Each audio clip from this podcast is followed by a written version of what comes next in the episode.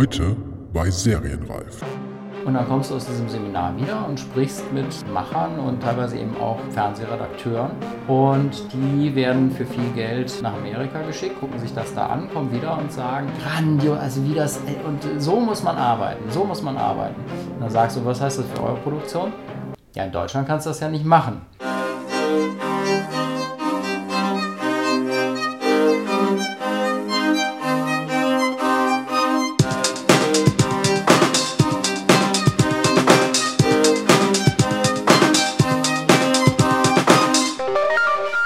Herzlich willkommen bei Serienreif, dem Podcast zum deutschen Serienjahr. Mein Name ist Jens Meyer.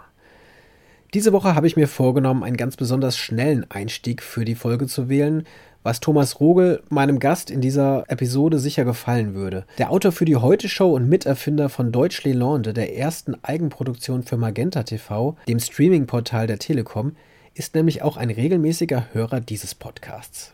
So viel kann ich, glaube ich, verraten. Schließlich bezieht er sich in unserem Gespräch selbst einige Male darauf. Und dadurch bin ich auch mit ihm in Kontakt gekommen. Er fand nämlich, jetzt plaudere ich einfach mal ein paar heiße Interne aus, dass sich meine Anmoderationen teilweise ein wenig ziehen würden. Die Kritik ist verständlich, weil die Gespräche mit meinen Gästen natürlich das Herz dieses Podcasts darstellen und ihr es logischerweise nicht erwarten könnt, bis es damit losgeht. Wo wir aber gerade schon beim Thema Rückmeldung sind, möchte ich die Gelegenheit aber zumindest nutzen, um mich bei allen Hörerinnen und Hörern zu bedanken, die sich immer wieder die Mühe machen und sich über mail at seriengreif-podcast.de bei mir melden und meistens ziemlich nette Worte verlieren. Dasselbe gilt natürlich auch für Twitter an jens-meyer mit AY oder direkt an serienreif oder über Facebook.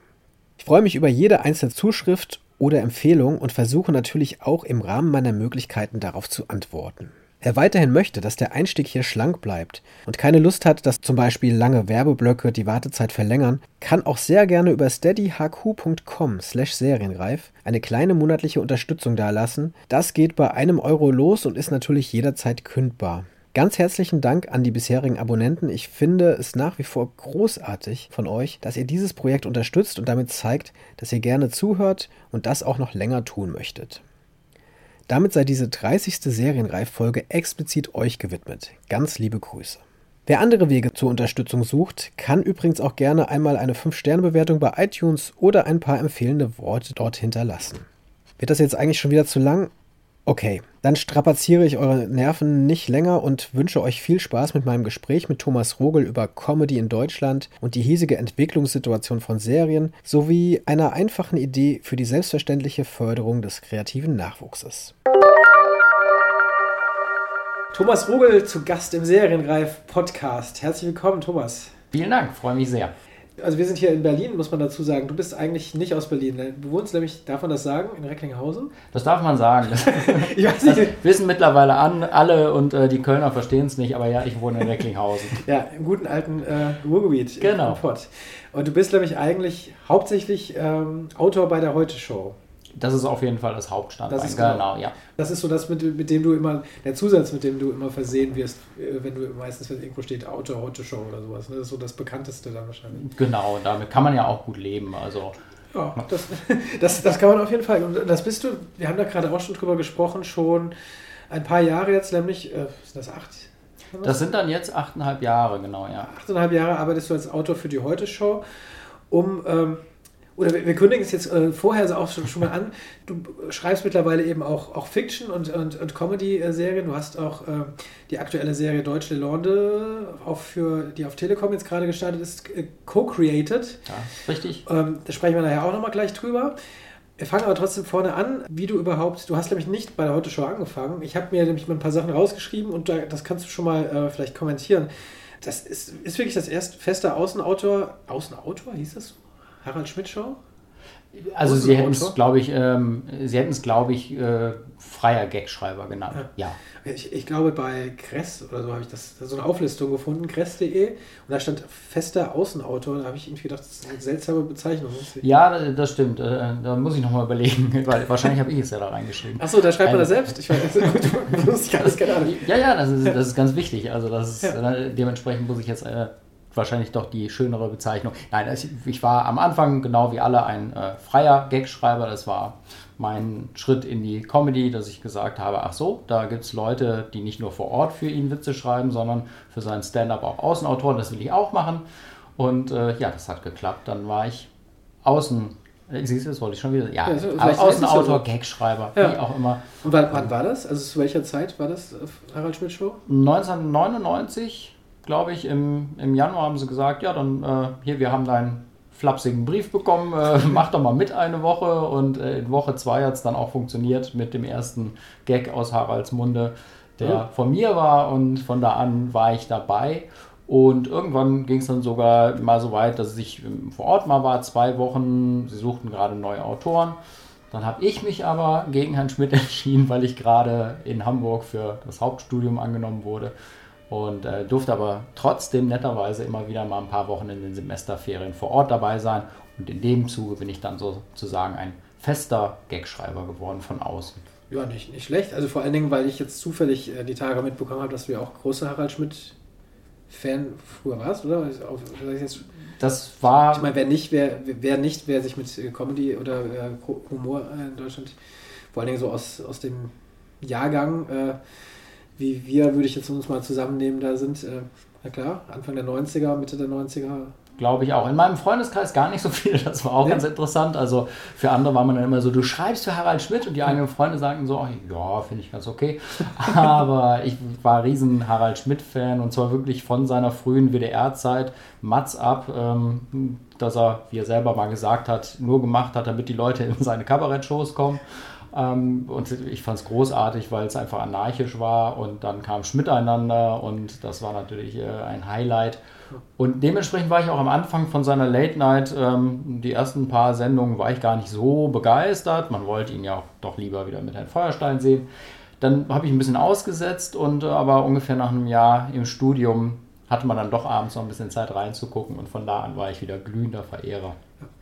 War ja eigentlich wahrscheinlich auch die Hochphase der Harald Schmidt Show, ne? so Anfang der so 2000er, Anfang der 2000er oder so, wo es wirklich alle, äh, alle darüber gesprochen haben und es wirklich dann auf einmal so immer, immer größer wurde und so als popkulturelles Phänomen und Late Night in Deutschland, das von dem wir heute dann noch alle sprechen und darauf sich beziehen, ne, auf diese, diese Zeit und Harald Schmidt. Also ich würde es auch als eine Hochphase bezeichnen, aber das Lustige ist ja, wenn jemand so lange läuft und sendet, dann gibt es Leute, die haben ihn erst später entdeckt oder die konnten am Anfang nicht so viel mit ihm anfangen und plötzlich hat er den Antrag da und dann wurde so ein bisschen kumpelig, äh, gesprächiger. Das war auch so die Zeit, äh, da machte Harald dann nicht mehr so viel Stand-up-Gags und dann ähm, bin ich da auch dann gar kein Autor mehr gewesen und so. Also ja, ich würde sagen, für mich war das wirklich die Hochphase, aber da hat jeder so seinen eigenen Harald, ne? Ähm, Sehr schön. Außer, außer die paar Leute, die bei Sky noch Fan waren. Das, glaube ich, war nicht mehr die Hochphase.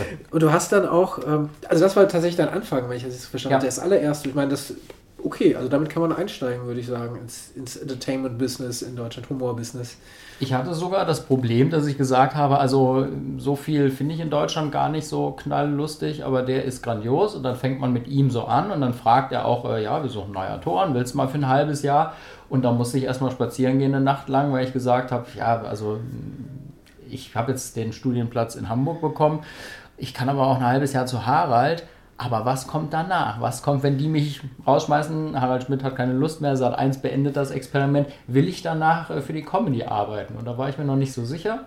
Und dann habe ich gesagt, äh, ich mache erstmal ein bisschen mein Studium weiter. Und äh, ja, dann habe ich andere Sachen ausprobiert und habe festgestellt, doch, es muss nicht Harald Schmidt nur sein, es gibt auch noch andere schöne Sachen. Ja, es gibt noch andere. Du hast also äh, Freitagnacht-News, da hast du also zumindest äh, Gag-Schreiber und später auch fester Autor. Genau. Also was da, ähm, was guckst du? Äh, Gag-Autor, sieben Tage, sieben Köpfe. Was wahrscheinlich alles auch super Sachen sind, um sich auszuprobieren als, als Gag-Autor. Also gerade sieben Tage, sieben Köpfe wahrscheinlich das sieben Tage, sieben Köpfe nach Harald zu machen, war natürlich für die Reputation, wie du dir vorstellen kannst, äh, nicht das Beste. Aber, ähm, das muss man auch sagen, natürlich haben wir als Harald Schmidt-Fans ähm, die sieben Tage immer belächelt mit ihrer etwas äh, altbackenen Präsentationsart und so. Ähm, aber dann dafür zu schreiben und zu merken, ich habe aber trotzdem Spaß, auch andere Sachen zu schreiben, nicht nur diesen bösen Harald-Humor, sondern auch mal, okay, was könnte man da jetzt für einen Rudi schreiben oder so. Das hat dann tatsächlich richtig Spaß gemacht, egal ob man jetzt äh, glühender Verehrer der Sendung war oder nicht. Und im Vorgriff auf die Heute-Show kann ich sagen, als äh, Rudi dann seinen Platz an äh, Oliver Welke vermachte, hat man erstaunlicherweise festgestellt, ähm, das war ja nun doch ein sehr altes Publikum, und dann kommt ein Oliver Welke und bringt furchtlos auch Gags, die man so vorher dann noch nicht gehört hat. Und das hat die anderen dann doch inspiriert, ein bisschen aus der äh, munteren Piefigkeit rauszukommen. Und das hat der Sendung echt gut getan. Da habe ich zum ersten Mal, ähm, ich kannte Olli Welke natürlich so ein bisschen durch meine große Verehrung für Herrn Kalkofe damals mit seiner Mattscheibe. Ähm, ja, und dann dachte ich so, oh, da hat er der Sendung aber richtig gut getan. Und ja, bis heute gibt es dann die Verbindung. Ja, also man, man trifft sich des Öfteren in der Branche. Sketch-Autor dann auch, als Switch Reloaded äh, zum Beispiel, äh, steht hier ähm, Genau. Sechserpack und äh, mein, die 3 sind 3. Kann ich, kaum, kann ich kaum lesen, meine Schrift, aber das stimmt. Also dann tatsächlich doch so auch diese, ähm, ich meine, äh, Switch Reloaded natürlich auch äh, ähnlich äh, große Reputation, einfach ähm, tolle, tolle Sendung, die auch noch viele ähm, sich wieder herbei wünschen gerade. Aber natürlich einfach mittlerweile die, die äh, Comedians, die da aufgetreten sind, so Stars auch selbst geworden, alle mit eigenen Shows und eigenen Sendungen, dass es wahrscheinlich auch echt schwierig ist, so ein, so ein Ensemble wieder zusammenzukriegen. Wird man wahrscheinlich gar nicht mehr so alle zusammenkriegen. Ne? Ich glaube, es ist das Ensemble. Ich glaube auch, dass ich vielleicht, ähm, vielleicht liege ich da auch falsch, vielleicht äh, ist auch das Fernsehen erneuert sich vielleicht zu langsam, um so jedes Jahr eine neue Staffel zu machen. Also wenn man jetzt irgendwie wieder anfangen würde mit Parodien, dann hast du halt immer noch so Kochshows und die hast du damals schon alle durch.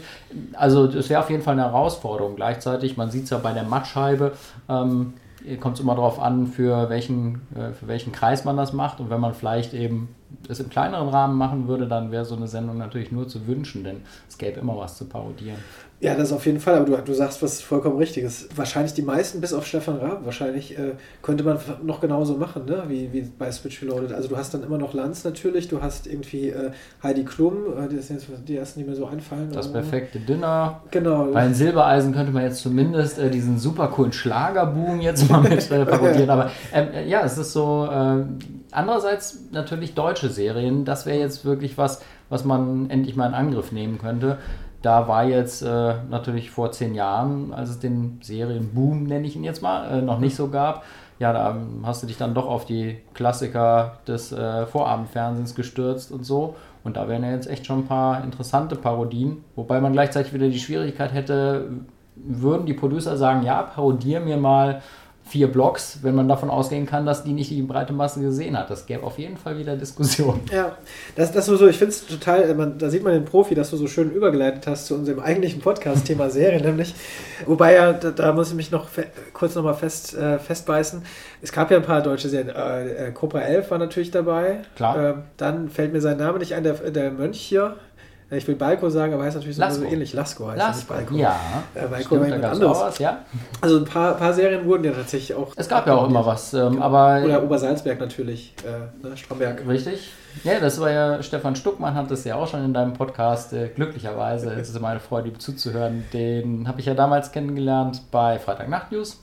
Haben wir zusammengearbeitet. Ähm, es überschnitt sich so ein bisschen mit der Heute-Show und ja, Switch Reloaded natürlich mit seiner großartigen Kreation. kann mir schon vorstellen, dass wir immer mal wieder jetzt auch auf deine, ähm, deine Comedy-Sachen zurückkommen. Ähm, Das, das wird bestimmt passieren. Hier sind wir natürlich jetzt unter anderem auch, weil, weil es natürlich auch um Serien geht.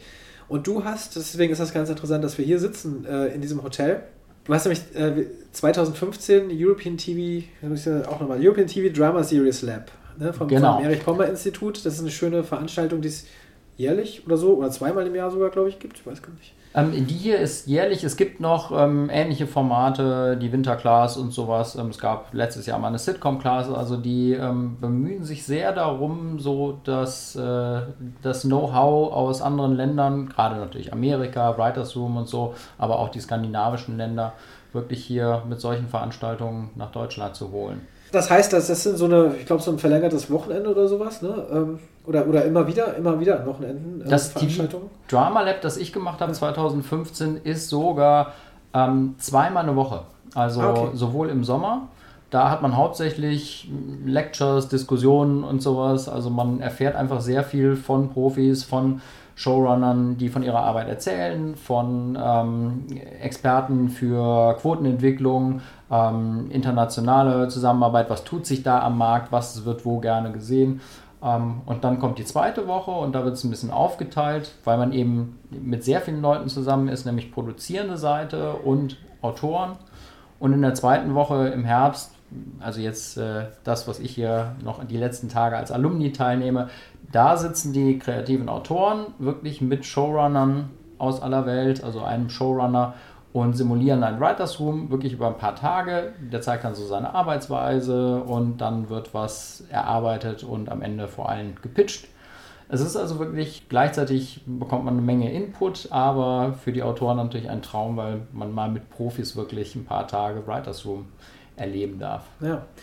Ja, ich hatte auch immer wieder das Glück, hier mal dann Profis, die hier zu Gast waren, interviewen zu dürfen. Das heißt, es war schon immer, immer toll. Ich bin auch immer begeistert gewesen von den Interviews, weil es einfach wirklich Profis sind, die aber auch trotzdem so toll erzählen können. Ne? Die, also es ist einfach, ja, muss man schon sagen, sie wissen, wie man erzählt, auch, auch äh, im Gespräch. Das heißt, äh, wenn wir von 2015 reden, irgendwann hast du dann ja doch entschieden, äh, dass du, ich nenne es mal, mehr willst. Du willst äh, über das Gag und ähm, Sketche schreiben hinausgehen, dass du, das war ja sogar ein Drama-Lab, ich weiß nicht, wie weit ja. es wirklich auf Drama auch festgelegt ist, also ob es wirklich reines Drama sein darf.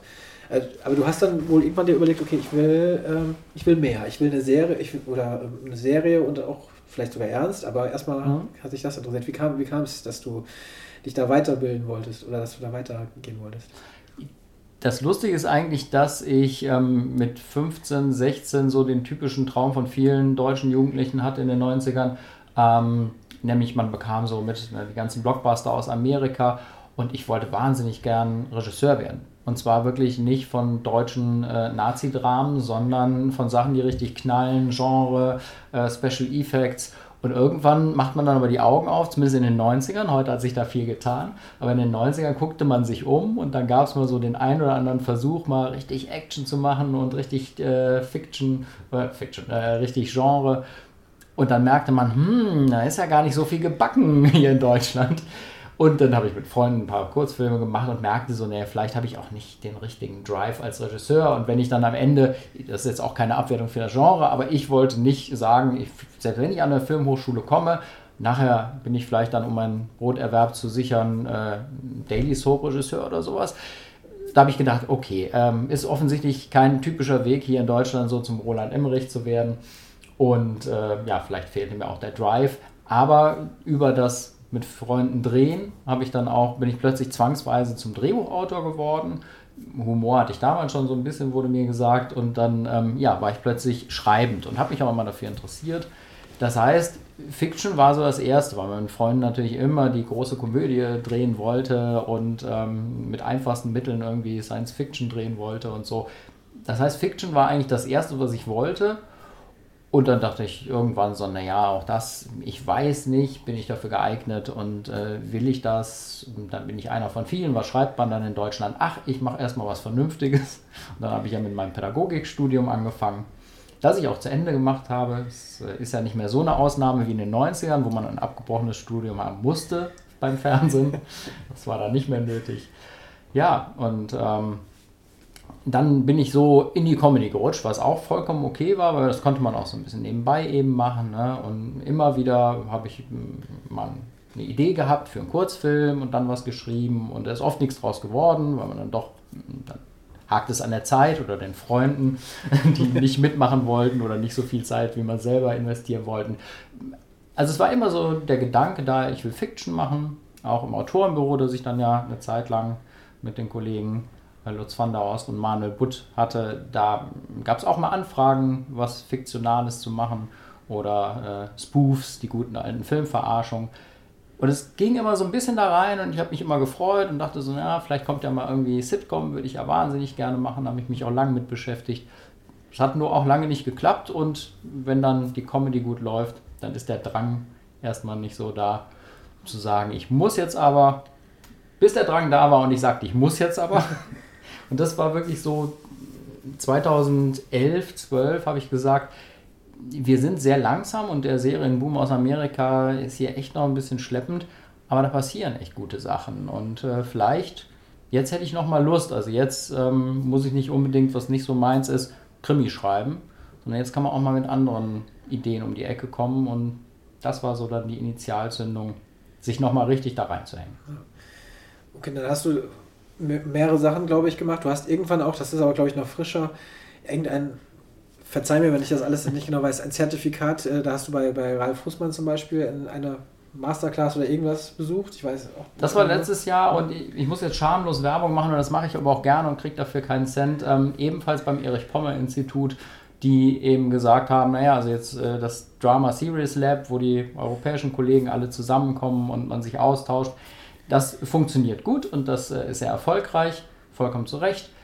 Aber Deutschland, da hapert es dann doch vielleicht noch an der einen oder anderen Sitcom und dann konnten sie mit starken Partnern, ZDF, Prime, Warner, also alle, die auch wirklich immer wieder mal versuchen, die Sitcom nach vorne zu bringen, konnten sie einen Amerikaner und äh, Ralf Fußmann überzeugen.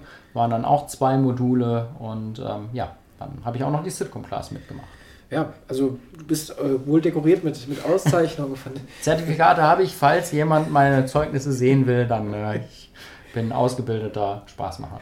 Ja, kann nicht jeder von sich behaupten. ja, also genau, also und du hast dann ja, okay, wir hatten gesagt Drama, jetzt war es Comedy. Ähm, ja, gib, gib, mir doch jetzt mal kurz den Weg. Ähm, du hast jetzt dann ja auch eine, eine, dann die, die Comedy erfunden, wie, also eine, eine mit, mit kreiert. Also Deutsche Laune, was ursprünglich mal äh, Germanized hieß, nur für die Leute, die, die sich nochmal fragen, gibt ja doch noch ein paar, die es nicht mitbekommen haben. Genau, aber jetzt äh, nur noch Deutsche Laune. Genau, wir, wir sagen, genau, wir sagen nichts anderes mehr, aber ähm, nur für diejenigen, wie gesagt. Ja. Also es gab äh, Deutsche Laune, erste selbst produzierte, also ja, eigenproduzierte der Telekom in Zusammenarbeit mit Amazon. Genau. Ähm, ist jetzt gerade angelaufen am 31. Oktober. 1.11. 1.11. Genau. Also gestern, also, ne, das sagen wir, ja. also ist jetzt gerade angelaufen. Wie, wie kam es dazu? Also du hast jetzt dann, wenn ich das hier richtig sehe, vorher trotzdem keine Serie gemacht und auch eigentlich, berichtige mich, wenn ich was Falsches sage, äh, sonstige fiktionale ähm, Sache, du warst eben Gag-Autor, wie, wie kam es, dass du jetzt doch, äh, das ist ja eine re renommierte Stelle, also wie, wie kam es dazu, dass du so eine Serie äh, kreiert hast, mitkreiert hast? Es war wirklich so, dass ähm, alle meine Versuche, von denen ich gleich auch noch erzählen kann, ähm, die fruchteten nicht großartig. Und manchmal, wenn man dann irgendwie mit viel Werf äh, ein Spec-Skript geschrieben hat oder ein Konzept gemacht hat und da kommt nicht viel zurück, dann hat man ja auch erstmal wieder für ein Jahr genug. Da habe ich mal gehört, bei den Amerikanern ist das anders. Die sagen immer, ihr seid dann immer beleidigt. Wir setzen uns sofort hin, schreiben das nächste Konzept. Vielleicht sind wir deshalb ein bisschen erfolgreicher. Ähm, mag auch was dran sein. Ich habe mich dann immer schmollend erstmal zurückgezogen, bis die nächste Idee einfach raus wollte. Und ähm, ich hatte fast nichts gemacht, als ich hier zum Drama Lab kam. Ähm, aber es bahnte sich was an, weil ich nämlich eine Sitcom entwickelt hatte und dann darüber zumindest dann mal äh, jemand interessiert war an der Zusammenarbeit hat aber wirklich noch nichts gemacht. Und hier bei diesem TV Lab ist es ein sehr gutes Prinzip, dass man mit diesen sehr vielen verschiedenen Menschen ständig aufeinander hängt. Also auch das Essen tagsüber, abends, äh, dann geht man noch einen trinken. Man ist ständig miteinander in Kontakt. Und das heißt, wenn du schon viel gemacht hast und ein richtig erfahrener schwedischer ähm, äh, Sitcom-Autor bist, dann triffst du hier Leute und dann wird gleich irgendwie miteinander geredet und dann werden große Vorhaben geschlossen. Aber ich war ja nun ein unproduzierter ähm, Comedy-Mensch und äh, das hieß, ich hab, bin auch gar nicht mit der Erwartung hier reingegangen, dass sich da die großen Jobangebote ergeben tat sich auch erst nichts, obwohl es eine ganz tolle Erfahrung war und auch äh, viel Interesse und Visitenkarten wurden ausgetauscht, aber dann ist es ja oft so, dass es da nicht zwingend passt.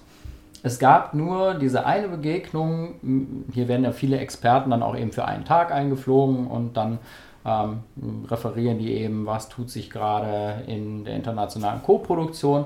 Eine davon war die Producerin, die französische Producerin Sandra Weiss und die hatte ihren Vortrag gehalten, war den Tag da geblieben, hatte sich die anderen Vorträge angehört und wir saßen, wie das so ist, dann abends zufällig äh, an einem Tisch.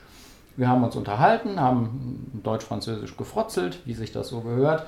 Und das war alles ganz charmant und ganz lustig. Und äh, sie wollte mir auf Biegen und Brechen, sie war empört, als ich ganz, eine ganz blöde Schätzung, ich habe gesagt, ich kann nicht schätzen, aber ich würde sagen, äh, wir machen 130 Kinofilme im Jahr. Da sage ich, das kann überhaupt nicht sein, die Franzosen, die machen die meisten und die haben so und so viele. Und dann habe ich gesagt, ja, Entschuldigung, Entschuldigung, ich, äh, ich höre mal nach. Und dann konnte ich aber belegen, durch Zufall lag ich mit meiner Schätzung damals gar nicht so falsch, wie viele Kinofilme wir so im Jahr machen. Also je nachdem, wie man die rechnet. Ja, und dann ähm, äh, haben wir noch ein bisschen E-Mail-Kontakt gehabt und das war's. Bis ein halbes Jahr später eine E-Mail kam, so um Silvester rum, äh, Thomas, ich habe mich erinnert an unser lustiges Gespräch. Ich habe da eine Idee und ein paar Produzenten sind erstmal interessiert. Hast du Lust, dass wir da mal telefonieren? Ich sage, ja, sicher, das kann man immer machen. Und dann sagte sie mir ihre Idee. Die mochte ich sehr gerne, denn ihre Grundidee war damals noch, stell dir vor, ne, während der Griechenland-Krise, da hat doch ein Hinterbänkler bei euch den Griechen gesagt, verkauft doch eure Inseln wenn er Schulden hat. Stell dir mal vor, Frankreich müsste einen Teil seines Landes an Deutschland verkaufen. Habe ich gesagt, und damit hast du tatsächlich schon ernsthaftes Interesse vom Produzenten. Ich wäre ich wär hochkant rausgeflogen, wenn ich sowas auch nur vorgeschlagen hätte. Nein, nein, nein, da gibt es Leute, die haben gesagt, es ist eine super Idee, schreib doch da mal was. Dann habe ich mich hingesetzt und habe ein bisschen Figuren erfunden, habe überlegt, wo könnte das am ehesten sein. Dann habe ich es im Norden verordnet, verortet, dann hat Sandra sich äh, mein Konzept durchgelesen, meinen Dreiseiter, und hat gesagt, hm, ich fände aber im Süden schöner und dann haben wir noch das und das und das. Und dann haben wir das äh, so durch drei Versionen gebracht miteinander. Und ich habe zu meiner Frau damals gesagt, du weißt ja, wie es ist. Ne? Aus neun von zehn Projekten wird ja schon mal gar nichts, aber ich finde es super, dass sie mich fragt. Und ja, dann weiß sie, mit mir kann man arbeiten und dann empfiehlt sie mich weiter. Und dann war es aber überraschenderweise so, dass, ich wusste auch gar nicht, dass ihre Produktionsfirma in einem großen, ja, also in einer Zusammenarbeit mit der Bavaria steht. Die unterhalten sich manchmal über Projekte. Und dann sagte sie irgendwann, komm doch mal zur Bavaria, die finden unser Konzept schön. Und dann kann ich die Geschichte ein bisschen abkürzen. Dann äh, hieß es so, ja, wir könnten uns da den Christoph Maria Herbst vorstellen habe ich zu meiner Frau gesagt, du kennst die Branche, ne? jeder will Christoph Maria Herbst für seine Comedy haben. Also wir hatten das so als Culture Clash Comedy eben dann konzipiert. Ja, und äh, dann wurde es Christoph Maria Herbst am Ende und dann hieß es noch, ja, wir brauchen da deutsche und französische Autoren. Ich kenne da zwei. Und dann wurde ich nach Paris geflogen und dann standen da die Autoren von Willkommen bei den Sties, Alexandre Chalot und Franck Manier und sagten, wir mögen dein Konzept, es ist ein bisschen zu abgefahren, wir glauben, es muss ein bisschen realistischer sein. Alle sagten, ja, super, macht Sinn. Und von da an wurde es dann tatsächlich eine Serie. Schöne Geschichte, ne? Das ist ja doch lange auch, Geschichte. Ja, aber äh, ja auch so ein bisschen, äh, so ein bisschen fast traumäßig natürlich, weil einfach ähm, das was ist, von dem eben jeder wahrscheinlich träumt, jeder Autor, dass sowas, ja. sowas passiert, eben die Sachen wirklich zufliegen. Ne? Also du ja. hast ja, klar, nicht, dass du nichts gemacht hättest, aber ähm, warst, wie, wie es dann so ist, am, äh, zur richtigen Zeit am richtigen Ort. Und genau so, ja. Es ist tatsächlich auch was draus geworden, weil das, und das weißt du ja selbst, und du hast es ja schon angedeutet, ist auch nicht unbedingt so, da nur, nur eine gute Idee äh, reicht da eben nicht, äh, um es zu realisieren. Was mich gerade noch jetzt interessiert hat, während du es äh, erzählt hast, also sprichst du gut Französisch und ist das alles auf Französisch eigentlich abgelaufen? Weil, also ein Konzept auf Französisch zu schreiben, das wäre ja jetzt mir nicht möglich zum Beispiel. Nein, ich ähm, habe zweieinhalb Jahre Schulfranzösisch äh, gemacht. Das war nicht immer ganz einfach. Äh, also mit meiner Lehrerin lag ich nicht immer auf einer Wellenlänge. Ich dachte, ich ziehe es durch und dann kann ich Französisch. Und dann war ich so froh, dass ich es hinter mir hatte. Dann habe ich es leider viel zu wenig benutzt. Mein Französisch ist total eingerostet. Ich hatte natürlich ernsthaft vor, es wieder zu beleben für Deutsche Land. Hat auch nicht so geklappt, weil es wird dann doch auf Englisch geredet.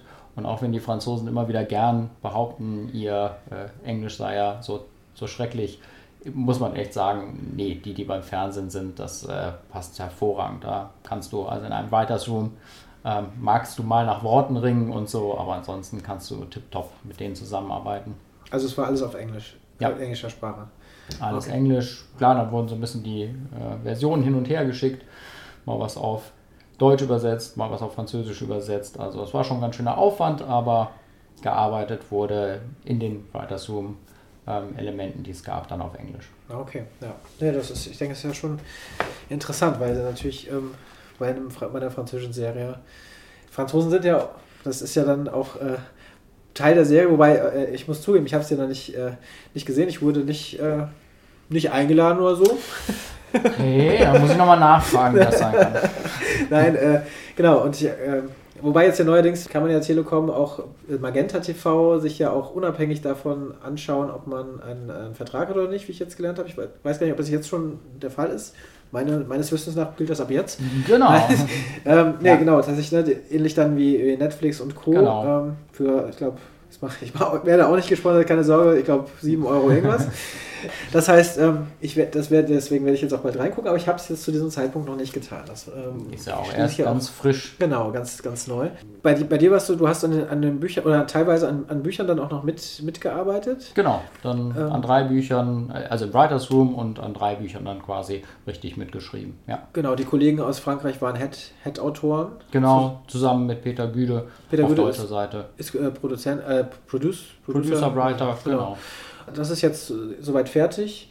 Mal gucken, wie, wie, wie, es, wie ausgeht für die, genau. für die Telekom, die Zuschauerzahlen und so weiter. Das wird man mal gespannt, ob man dann noch was hört. Perfekter Einstieg eigentlich für, für dich in die. Also dein Name steht, ja, habe ich auch, er steht nicht überall dabei, wie es halt so ist, ja auch ein großes Thema. Ähm, aber oft eben schon, zumindest beim äh, großen DWDL-Artikel, den ich gestern dazu äh, gelesen habe, stand der Name auch dabei und Stimmt. wurde überall mit erwähnt. Das heißt, jetzt hast du damit tatsächlich ja ähm, und heute Show ist sowieso ein gutes äh, Hintergrund natürlich, ich glaube in Deutschland sowieso für alles. Aber jetzt hast, hast ist dein Name wirklich, äh, hast du ein renommiertes Projekt äh, hinter dir oder dein Name steht hinter dem Namen. Das heißt, ähm, jetzt geht's richtig los, oder? Das hoffe ich doch, ja. ähm, es ist ja, also das ist natürlich kann man echt nur von träumen und so. Gleichzeitig ähm, sage ich immer gerne, es gibt diesen wunderbaren Spruch von einem Amerikaner, dessen Namen ich nicht weiß, an overnight success is 10 years in the making. Also man merkt dann schon so, ah ja, okay, äh, das hätte mit Sicherheit vor fünf Jahren auch nicht so reibungslos geklappt. Und ähm, ich habe ja dann auch parallel, lustigerweise, ich hatte erzählt, dass ich diese Sitcom ähm, geschrieben hatte und äh, die machte jetzt auch leider, äh, verfing die nirgendwo. Und ähm, dann habe ich sie quasi mehr als Visitenkarte rumgeschickt und gesagt, so Leute, hier, wenn ihr lustige Projekte und äh, Sitcoms macht, dann ne, schaut euch nochmal an, was ich mir da ausgedacht habe. Und nicht ganz untypisch für Deutschland, auch da ähm, muss man sagen, sind doch gerade Eigenentwicklungen nicht besonders gefragt. Das merkt man deutlich. Und dann kommen oft äh, Höflichkeiten zurück. Ah, passt gerade nicht in unser Portfolio. Wo ich sage, nee, ich wollte auch nicht wissen, ob das in euer Portfolio passt, sondern ich dachte, ob man mal irgendwie zusammenarbeiten kann. Aber da ist der Deutsche ja gern ein bisschen sperrig. Das ist ja, und jetzt kommt natürlich meine, äh, ja, meine pädagogische ähm, Ausbildung kommt natürlich immer zum Tragen. Die Leute sind manchmal schon etwas genervt, dass ich ihnen immer damit in den Ohren liege.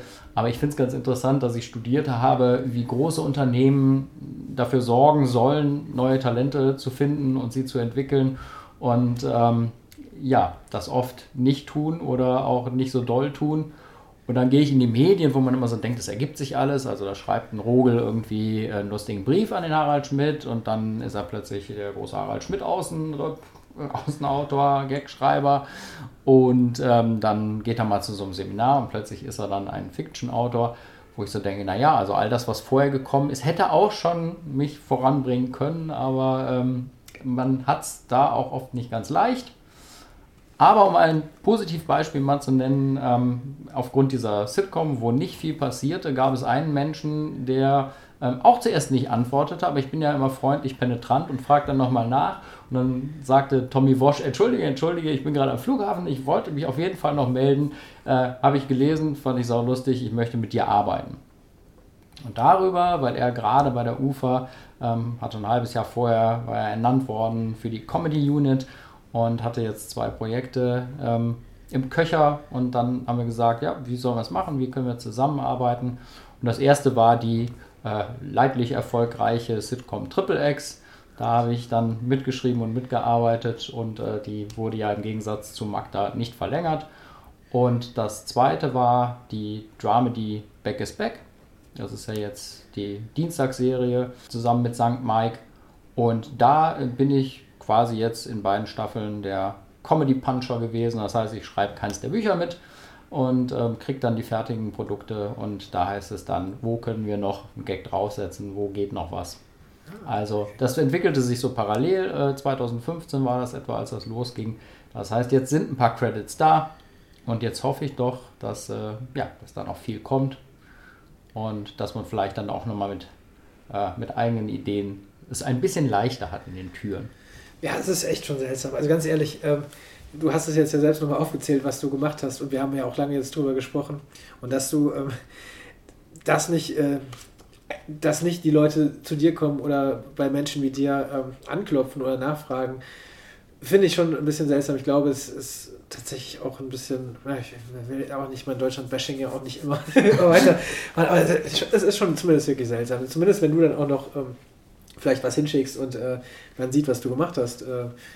Aber okay, äh, das, ich glaube, lange Zeit war wahrscheinlich wirklich das System auch ähm, einfach, weil es so in sich funktionierte. Ne? So, so, es war nicht nötig, äh, dass, dass man an, anscheinend unbedingt sich umgucken musste, sondern äh, Ganz genau. irgendwie so in dem Rahmen äh, sich, sich bewegt und immer wieder selbst gefüttert irgendwie.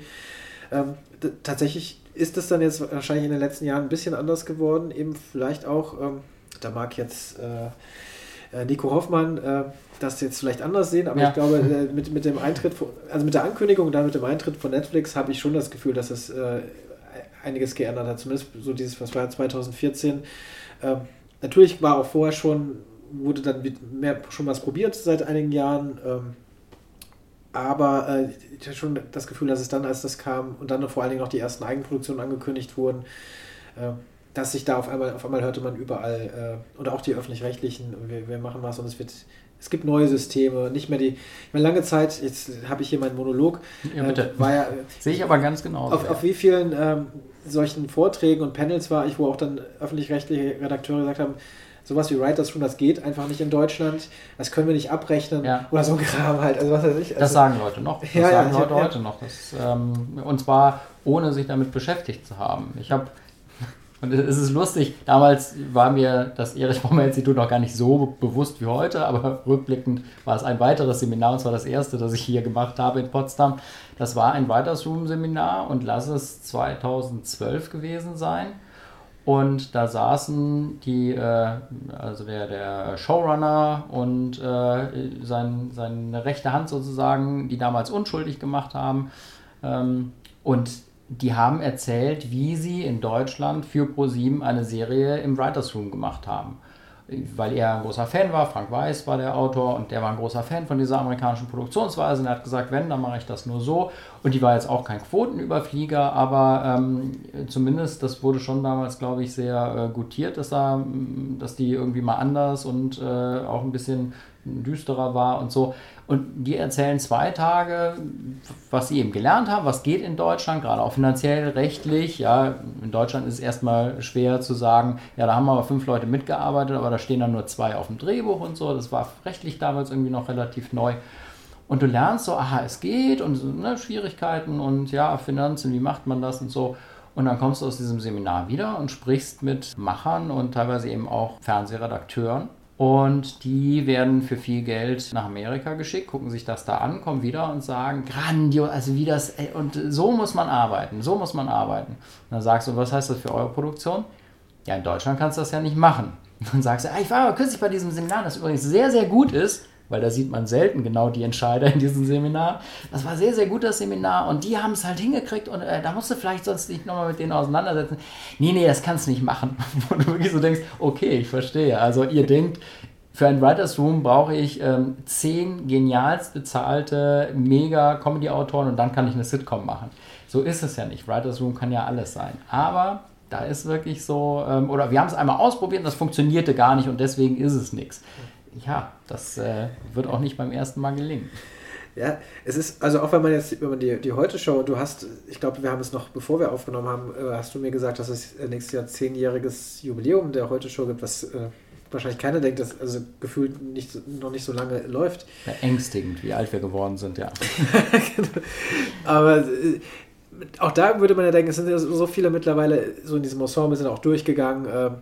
Äh, Stars oder auch mehr oder weniger Stars. Also Lutz van der Horst ist ja auch ein gutes Beispiel, äh, der ähm, als Autor angefangen wahrscheinlich hat mit dir genau. und dann vor die Kamera kam. Genau auf einmal bekannt wurde und mittlerweile, glaube ich, seine eigene Show bei RTL hat. Der hat bei vielen Shows mitgemacht. Der hatte ja so ähm, auch äh, sehr schöne kleinere ähm, Shows, die so ein bisschen ähm, Spielshow-mäßig waren. Und jetzt kommt als nächstes ein Projekt, das ganz gut klingt, auf Vox. Ähm, ah, Vox war es okay. Genau, da äh, gibt es ja irgendwie äh, große Überraschungen und äh, Leute werden irgendwie mit äh, mega, mega Surprises da ähm, beglückt.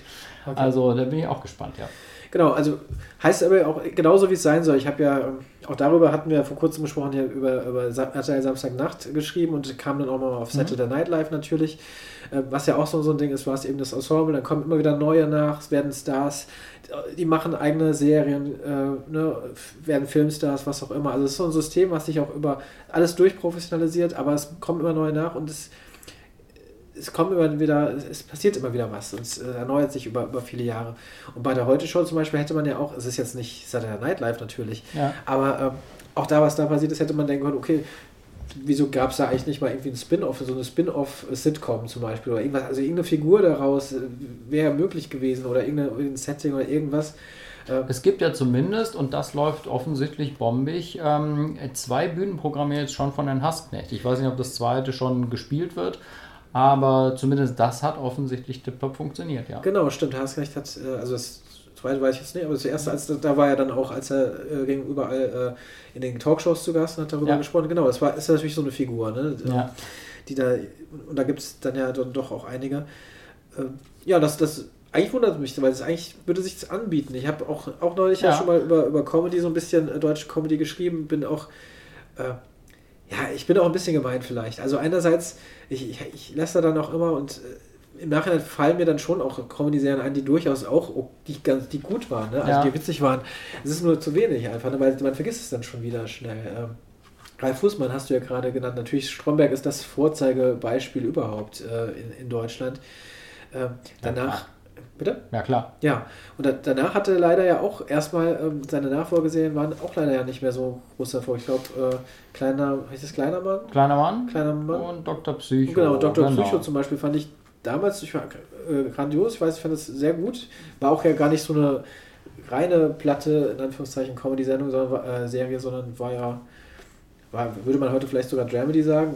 Genau, genau also das war ja schon damals eine gewagte Mischung, irgendwie die ganzen, in Anführungszeichen, knallharten Cops zu haben und mittendrin ist dann der äh, Stofflinge Christian Ulm.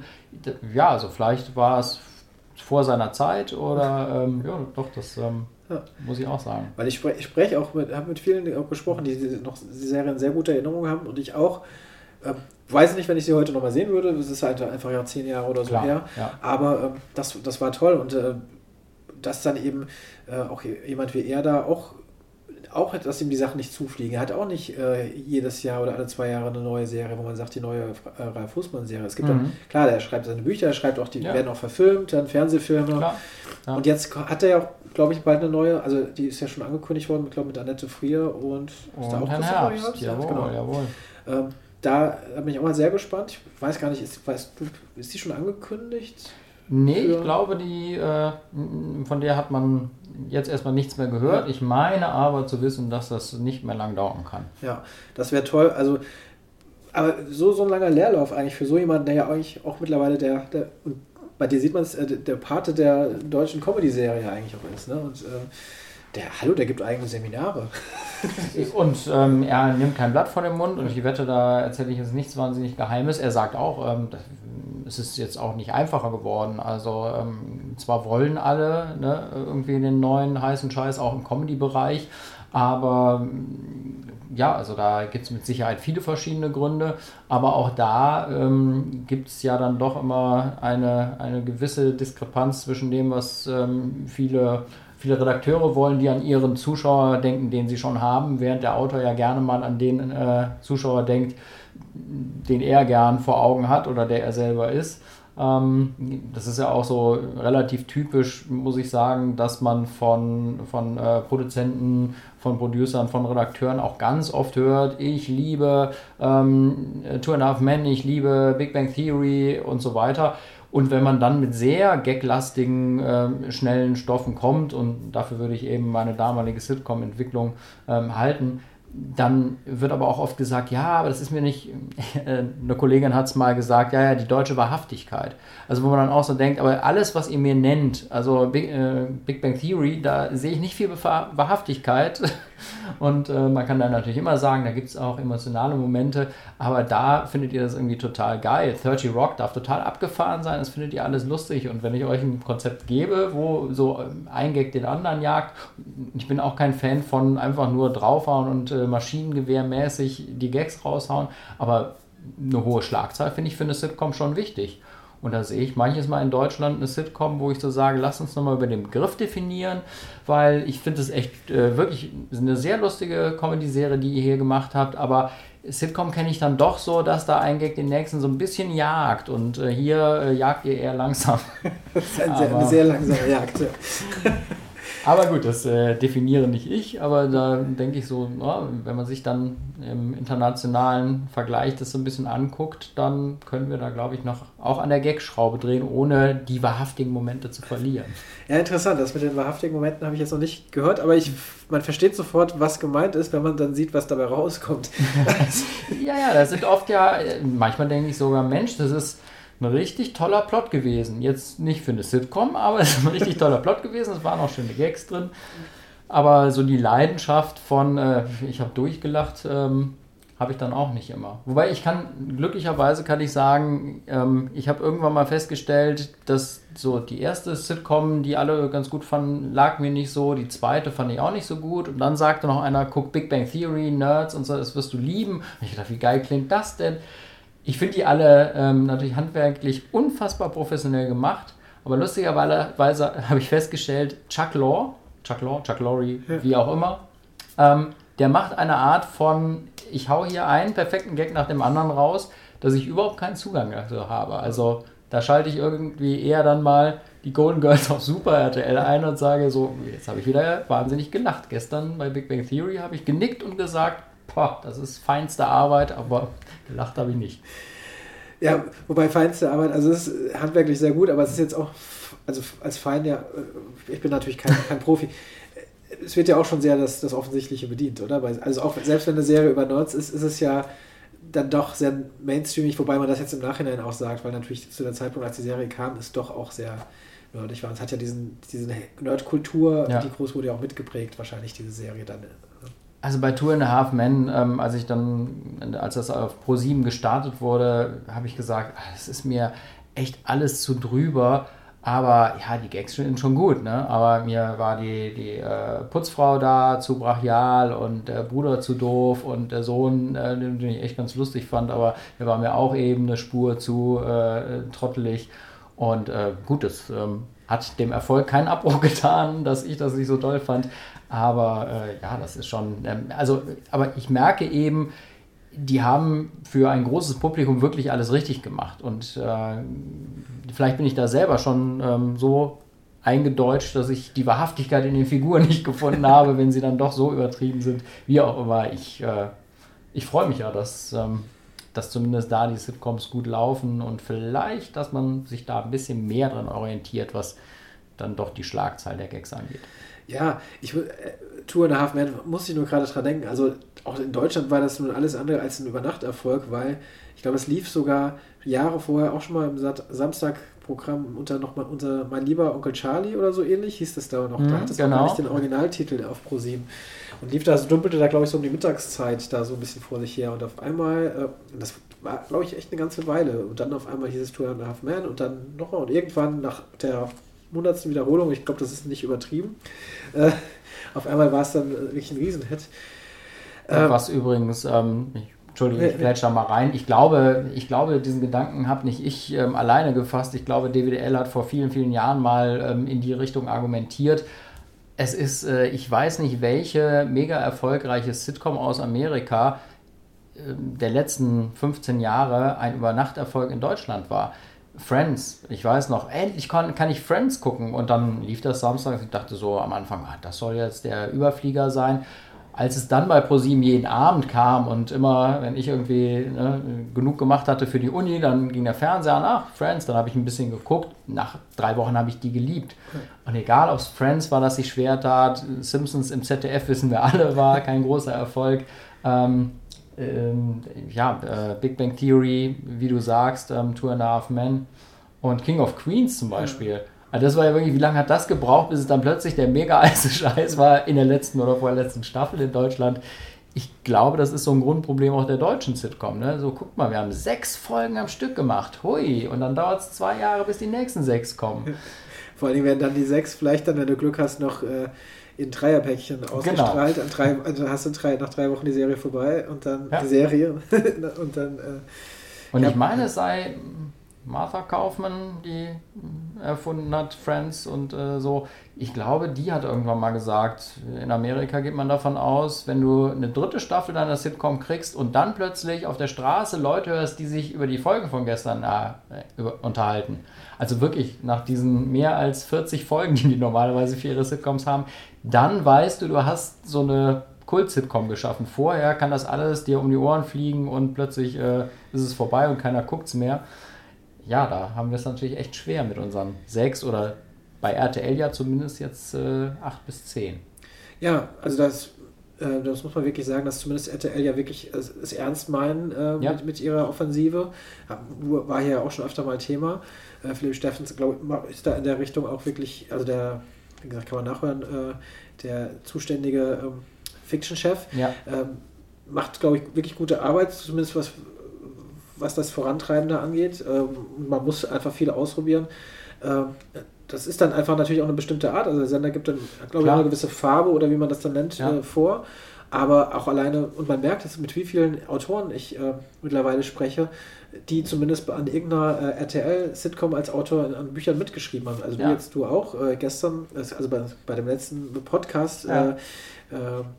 Mit den Autoren der, der Funkserie Clicknapped hat, äh, hat eine, der eine bei, bei St. Mike äh, mitgeschrieben. Und wir hatten ja hier bestimmt schon mehr. Ich weiß es jetzt, ich vergesse meine Gäste sofort wieder. Das, Nee, das, diese- war ja aber auch echt ein Volumen, was die da mal rausgehauen haben. Und natürlich ähm, wäre ich nicht gerade auf dem Trip gewesen zu sagen, ähm, ich möchte in die Fiction, da kommt mir alles gelegen, wenn mal wieder investiert wird. Ähm, wahrscheinlich wäre ich sonst auch nicht ganz so äh, interessiert und positiv gestimmt gewesen, weil Kollegen dann schon gesagt haben, oh, wenn ich das Konzept schon wieder lese und so, das kann ja nichts werden. Und da habe ich gesagt, du, ähm, in der Masse, irgendwer muss es mal machen. Und dass die jetzt ähm, nicht direkt anfangen mit House of Cards auf Deutsch, äh, verstehe ich auch, weil, ne, was haben sie von Deutschland 83 gehabt, was mir ja in der Seele wehtat? Ähm, was haben sie davon gehabt, das zu produzieren, ja? Ähm, also dann sollen die von mir aus mal so starten, dass vielleicht, äh, vielleicht schätzen sie ihren Zuschauer ja gar nicht so falsch ein, wie man jetzt beim einen oder anderen Format sieht. Und die Hoffnung ist ja immer, und lustigerweise ähm, in der Sitcom-Class saßen auch Vertreter von RTL da, auch die waren Unterstützer äh, dieses, dieser ähm, Veranstaltung. Und äh, denen wurde dann auch von Autorenseite offen mal gesagt, äh, alles super, was ihr macht und wenn es da mal ein bisschen angelaufen ist, dann guckt ruhig mal ein bisschen breiter und ähm, ne, mal so ein Format, wo du wirklich denkst, huch, jetzt bin ich mal richtig überrascht und ich glaube, das, äh, das muss zusammengehen und da kann ich Ihnen echt nur die Daumen drücken. Also ein bisschen was hat ja verfangen. Und toi, toi, toi, dass das so weitergeht. Sie machen auf jeden Fall weiter. Es wird immer wieder angekündigt, dass sie neue, ähm, neue Sachen entwickeln und schon produzieren teilweise auch. Ja, deswegen. Äh, eine Sache muss ich da trotzdem, wo wir bei RTL sind, anfügen noch. Ähm, eine Serie, was auch. Du, du hast gesagt, wie, wie lange es dauert, bis eine, Do- Serie in Deutschland ein Erfolg wird, auch US US-Serien. Äh, Modern Family ist nämlich auch, finde ich, ein ganz gutes Beispiel, wo wir bei RTL sind. Ja, in den USA habe ich einen riesen mega Erfolg und eigentlich fast alle Menschen, mit denen ich hier in Deutschland spreche, die es auch kennen, Ja? sind auch Fans. Aber es, äh, es lief dann, glaube ich, eine ganze Zeit lang auf äh, RTL Nitro, Mhm. ähm, auch da irgendwo so rum. Und äh, dann haben sie es ja nochmal versucht, äh, nach dem Dschungel, ich glaube dieses, dieses Jahr oder letztes Jahr, äh, weiß ich schon ja gar nicht mehr, so, so ja, reinzubringen. stimmt, ja, ja.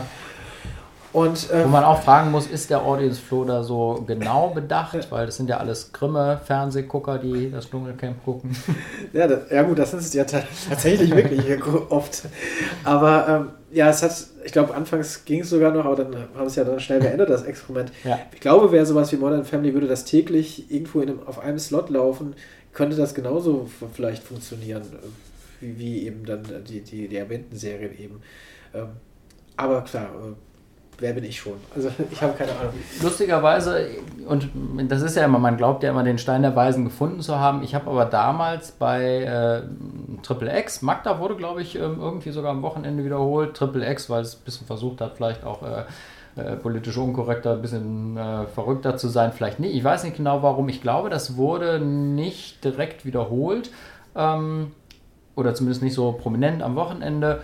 Und ähm, bei Back is Back war es, glaube ich, am Anfang ähnlich. Ich will jetzt auch keine Gerüchte in die Welt setzen, aber ich habe immer gedacht, Also, wenn mir eins bewusst ist, dann neue Produkte würde ich, gerade wenn ich noch einen kleinen Sender habe, einen Digitalsender, wenn das rechtemäßig kein Problem ist, würde ich die immer wieder in mein Programm pflanzen. Also eine nächtliche Wiederholung, weil ich weiß noch aus Studienzeiten, dass Leute teilweise alles nur kannten, weil sie dann nachts äh, nicht geschlafen haben, sondern den Fernseher laufen hatten und darüber Fans geworden sind dachte so, nein, ihr müsst das doch mehr anbieten, dass man öfter drüber stolpert, wie ich mit Friends, ja, äh, zwei Folgen geguckt äh, an zwei Samstagen und gesagt, was soll da dran jetzt so geil sein?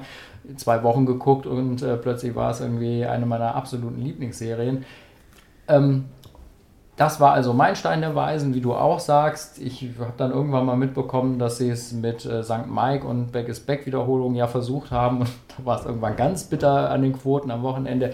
Also, das muss jetzt meine These nicht widerlegen. Ich glaube, du musst Leuten wirklich die Möglichkeit geben, was zu entdecken und nicht direkt beim ersten Mal sagen, so entweder die mögen es oder entweder sie lieben es oder sie lieben es nicht. Nee, ich glaube, Leute müssen Serien kennenlernen ja, äh, sehr schönes, wär, wäre schon ein schönes Schlusswort, ist es aber natürlich noch nicht.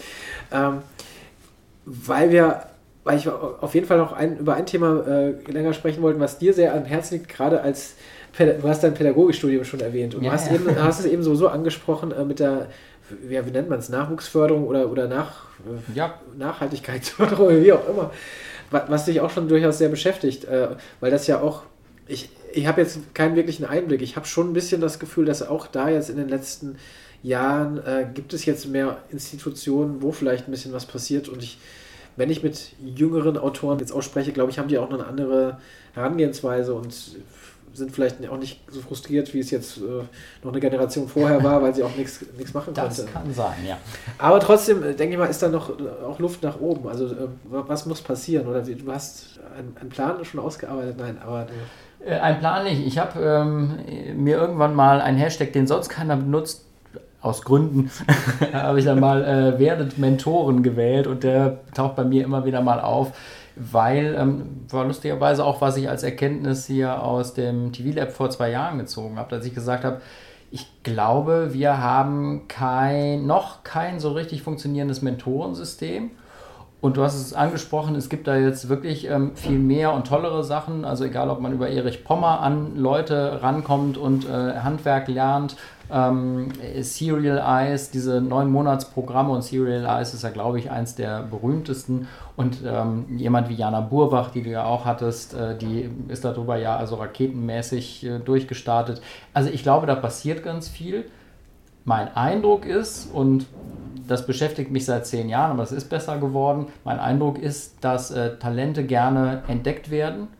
Und dann erwartet man so ein bisschen, äh, ah, ich habe jemanden entdeckt, der hat wirklich ein gutes Skript hier eingeschickt und ähm, lass uns mal versuchen. Und dann wird man ins kalte Wasser äh, geworfen und wenn man dann untergeht, dann war es das. Ach, hat doch nicht geklappt. Das ist so ein bisschen mein Eindruck, wo ich sage, nee, also wenn ich eins aus meinem langen, langen Studium, oh, so lange war es gar nicht, äh, wenn ich eins aus meinem Studium weiß, oder? Bitte? Regelstudienzeit? Äh, nicht ganz mit dem Wechsel, ähm, aber ich glaube, ich war nur äh, zwei Semester drüber und habe ja, gemütlich studiert und oh. nebenbei noch Fernsehen gemacht. Also ich glaube, es geht. Für einen Pädagogen würde ich sagen, halbe Studienzeit. Ja, okay, sorry. ja, ja, ach, die Pädagogenwitze sind immer noch die besten. Und sie sind alle wahr. Nein, ähm, ich habe damals wirklich so für mich dann eben rausgefunden, ja, also auch was ähm, in Unternehmen gemacht wird, ist ganz oft wir machen hier noch ein Assessment Center und so, und dann haben wir den coolsten Typen hier. So, und jetzt äh, füg dich irgendwie in das Gefüge ein und fertig und dann gucken wir mal. Und der eine macht dann tatsächlich eine Blitzkarriere, vielleicht auch, weil er genau, ja, weil er den eigenen Drive hat oder weil er genau das Richtige zur richtigen Zeit macht. Und ganz viele gehen dann auch unter und dann wird nachher behauptet, ach, ja, da haben wir uns wohl, haben wir wohl den Falschen gewählt. Und wenn wir bei Serien und Writers Room sind, was ja beim Writers Room auch ist, ist nicht nur, da sitzen ein paar verrückte Typen zusammen und die beste Idee gewinnt hoffentlich am Ende, sondern dann ist es wirklich, das ist ein System, neue Leute reinzuholen. Und äh, die dürfen erstmal quasi nur so ab und zu mal äh, irgendwie eine kleine Idee reingeben und ne, wenn die dann für gut befunden wird. Und plötzlich merkt man dann, wer passt in diesen Writer's-Room, wer hat was drauf, äh, geben wir mehr Verantwortung, geben wir ihm mal die Chance, selber was zu entwickeln und zu machen. Und äh, das, da muss ich sagen, also das Tolle an Sandra äh, Weiss war bei mir eben, dass sie nicht beim ersten Mal gesagt hat, ach so, ich hatte mir das anders vorgestellt, ich wollte das mehr so in den Süden verlagern. Naja, gut, aber wir gucken mal, ich gebe es trotzdem mal rum. Sondern die hat wirklich auch ihre Zeit da rein investiert und gesagt, ja, aber ist noch nicht ganz, aber das finde ich schon gut und können wir nicht. Ähm, ja, das war so eine Art Mentoring eben, dass man wirklich dann auch mal dranbleiben muss und sagen muss, da geben jetzt beide äh, gerade mal sozusagen unbezahlte Überstunden. Ähm, ja, da hat es sich ausgezahlt. Ne? Also werdet mit Hashtag werdet Mentoren. Äh, be Mentors, wenn die Amerikaner auch mitmachen wollen. Ja, also wir nehmen ich, beide. genau. Ich finde das wirklich, ähm, glaube ich, was Wichtiges. Und um noch ein Positivbeispiel zu nennen, das nichts mit der Serie zu tun hat, ähm, Georg Hirschberg mit seiner Prime Productions, die ja die ähm, heute Show unter anderem auch machen ähm, ist wirklich für mich ein Beispiel dafür. Und das ist ja, das ist auch immer alles Eigennutz. Das muss man ja auch nicht verschweigen. Also es geht äh, natürlich auch darum, irgendwie selber einen guten Pool zu haben und junge, manchmal auch billigere Leute zu finden. Aber Georg Hirschberg habe ich damals angesprochen. Äh, da war Was gibt's zu lachen? Diese Grimme-Veranstaltung, die war damals noch in München. Und dann waren wir uns nicht über den Weg gelaufen und äh, hatten immer mit anderen Leuten gesprochen. Und dann bin ich noch schnell hin und habe gesagt, Herr Hirschberg, Sie machen ja auch Comedy. Äh, wir haben gerade ein Autorenbüro gegründet. Und wie jeder gute Produzent sagte er, ähm, oh, vielen Dank, habt ihr Adressdaten, eine Karte, super, ich melde mich mal. Und da, wo bei vielen anderen nie wieder etwas passiert, selbst wenn man nochmal so ein bisschen die, äh, den Kontakt sucht ne, und so sagt, ja, wir hatten ja gesprochen, ähm, Georg Hirschberg, das dauerte, glaube ich, keine drei Wochen. Comedy Central war gerade gestartet, sie hatten dann äh, ein kleines Projekt und da sind wir nicht zusammengekommen. Und auch dann muss man sagen, da sind wir zeitlich äh, nicht so zusammengekommen. Und irgendwann klingelte wieder das Telefon und äh, es hieß, wie wäre es denn jetzt bei diesem Projekt? Können wir da mal zusammenarbeiten? Und der hatte genug erfahrene Autoren, also der hätte uns nicht zwingend irgendwie auf ein Projekt holen müssen. Und das ist ein Spirit, der auch bei der Heute-Show wirklich gelebt wird, dass man immer auch neue Leute reinholt und äh, die kosten vielleicht am Anfang nicht so viel, aber ähm, das hält sich auch nicht für immer. Also insofern, das ist schon ernst gemeint. Und dann hat man da immer den Nachwuchs und der läuft mit und äh, ja, dann heißt es manchmal, geh doch als erstes mal äh, zum Thomas ins Team, weil man weiß, dass ich es auch äh, tatsächlich freiwillig und mit Freude mache. Aber ähm, dann wird den Leuten da eine Chance gegeben, die sie vielleicht so woanders nach äh, einem Jahr erst bekommen würden. Und dann sagt man, ja, ähm, schreibt doch mal eine Version. Und da können wir dann zusammen drüber gucken, bevor wir zur Entwelke gehen. Und äh, ja, wir lassen sich da nicht auflaufen, aber schreibt doch erstmal eine, eine Version. Und das, muss ich sagen, ist äh, bei solchen Shows ganz wichtig. So wie sieben Tage, sieben Köpfe einfach ständig neue Autoren in den Markt gebracht hat, weil die brauchten viele Gags und Gags schreiben ist ein guter Einstieg für die Leute. Ja, und äh, auch das war eine Jobmaschine, ne, die wir jetzt langsam wieder so ein bisschen kriegen über verschiedene Formate, aber die lange total brach lag, weil es so wenig Shows für Gagschreiber gab. Hört sich super an. Ich, äh, wäre schön, wenn es auch so wäre, weil es ist so logisch eigentlich und äh, auf so viele Ebenen äh, auch im, im Leben und der Gesellschaft zu übertragen, äh, auch wünschenswert. Ne? Total, ja, also es ist ja eine, eigentlich ist es ja auch, jeder will ja irgendwie den Nachwuchs und ähm, da geben sich auch, auch Produktionsfirmen, geben sich ja da durchaus äh, immer wieder mal Mühe, ich glaube, die Mühe hört oft zu früh auf, nach dem Motto, geil, wir haben mal Geld in die Hand genommen, wir haben neue Leute gefunden, danach muss auch noch was kommen. Das äh, finde ich ein sehr schönes Schlusswort. Du, bei dir startet jetzt gleich, äh, ich dachte, also es sind die äh, Alumnis quasi, die sich hier ähm, treffen von, von European äh, Drama Lab. Ja. Aber die Veranstaltung ist jetzt auch gleichzeitig. Also es läuft eine aktuelle und ihr kommt jetzt auch und quasi erzählt ihnen so ein bisschen äh, oder mentort sie auch ein bisschen? Nee, gar nicht. Ähm, das ist wirklich, wir genießen sozusagen nur die letzten ähm, ja, anderthalb Tage mit dem normalen Seminar zusammen. Die haben nämlich ja jetzt äh, im Writers Room was erarbeitet und das muss dann vor den strengen Augen der Experten gepitcht werden. Und als Alumni dürfen wir halt dabei sitzen und mal gucken, was die sich so ausgedacht haben. Und ab dann ist es ähm, heute Abend Get Together. Man lernt die neuen Teilnehmer kennen, ein paar von den Experten. Ähm, Jörg Winger ist ja heute Abend hier ähm, auch dabei. Also man lernt wirklich äh, ganz verschiedene Leute nochmal kennen. Morgen ist nochmal, da wird nochmal ein bisschen gelectured und dann äh, gibt es noch sozusagen im, im äh, äh, Speed-Dating-Verfahren, kann man sich auch nochmal ein bisschen miteinander unterhalten und dann wird gefeiert. Und das ist, ähm, das macht einen Teil dieses, äh, dieses Reizes vom TV Lab aus. Also wer da sich, äh, sich für interessiert, der Preis mag am Anfang äh, durchaus äh, immens wirken, aber äh, wie gesagt, zwei Wochen hier mit diesen wirklich hervorragenden Experten und Rundumversorgung ist eine Überlegung wert, kann ich nur sagen.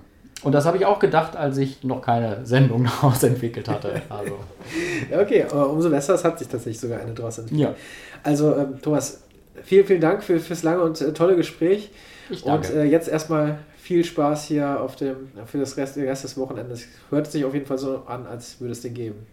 Das hoffe ich und äh, bin ich mir eigentlich fast sicher. Vielen lieben Dank. Soweit also das Gespräch mit Thomas Rogel.